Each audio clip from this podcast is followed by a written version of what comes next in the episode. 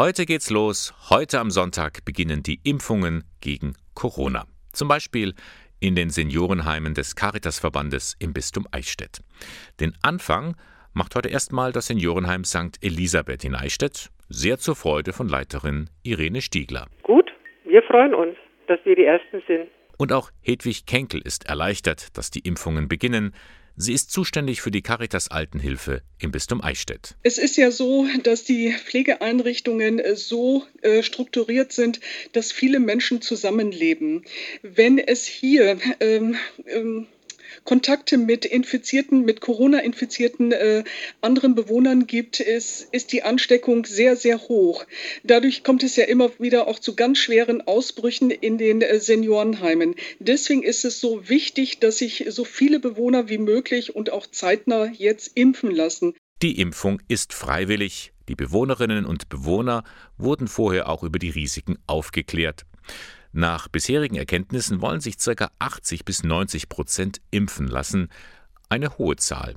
Und Kenkel hat auch eine Vermutung, warum die so hoch ist. Die ganzen Besuche von den Angehörigen ist ja jetzt in den letzten Monaten dermaßen eingeschränkt gewesen. Dann das Zweite ist, die Besuche waren ja nur unter ganz strengen Hygienebedingungen möglich. Also Kontakte, sich mal in den Arm zu nehmen, mal die Hand zu halten, das war alles nicht möglich.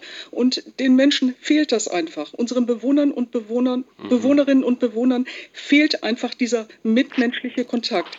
Sicherlich haben viele unserer Mitarbeiter einiges kompensieren können, aber eine Tochter, ein Sohn ist natürlich immer was anderes, wenn man von denen in den Arm genommen wird wie von einer Pflegekraft. Zufrieden ist die Abteilungsleiterin bei der Caritas auch über die Reihenfolge der Impfungen. Für sie eine weise Entscheidung. Diese Entscheidung ist ja auch in Zusammenarbeit mit dem Deutschen Ethikrat ähm, äh, entstanden.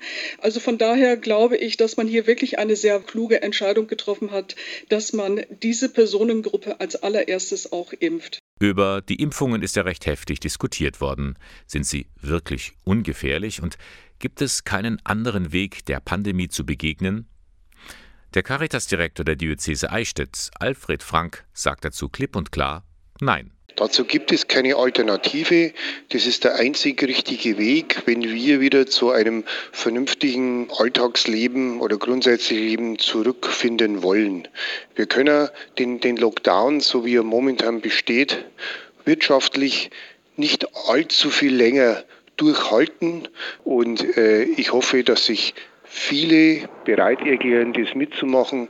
Und ich bin auch froh und glücklich, dass die Prioritäten so gelegt sind, dass unsere Bewohner und Mitarbeiter hier in der Priorität 1 mit dabei sind.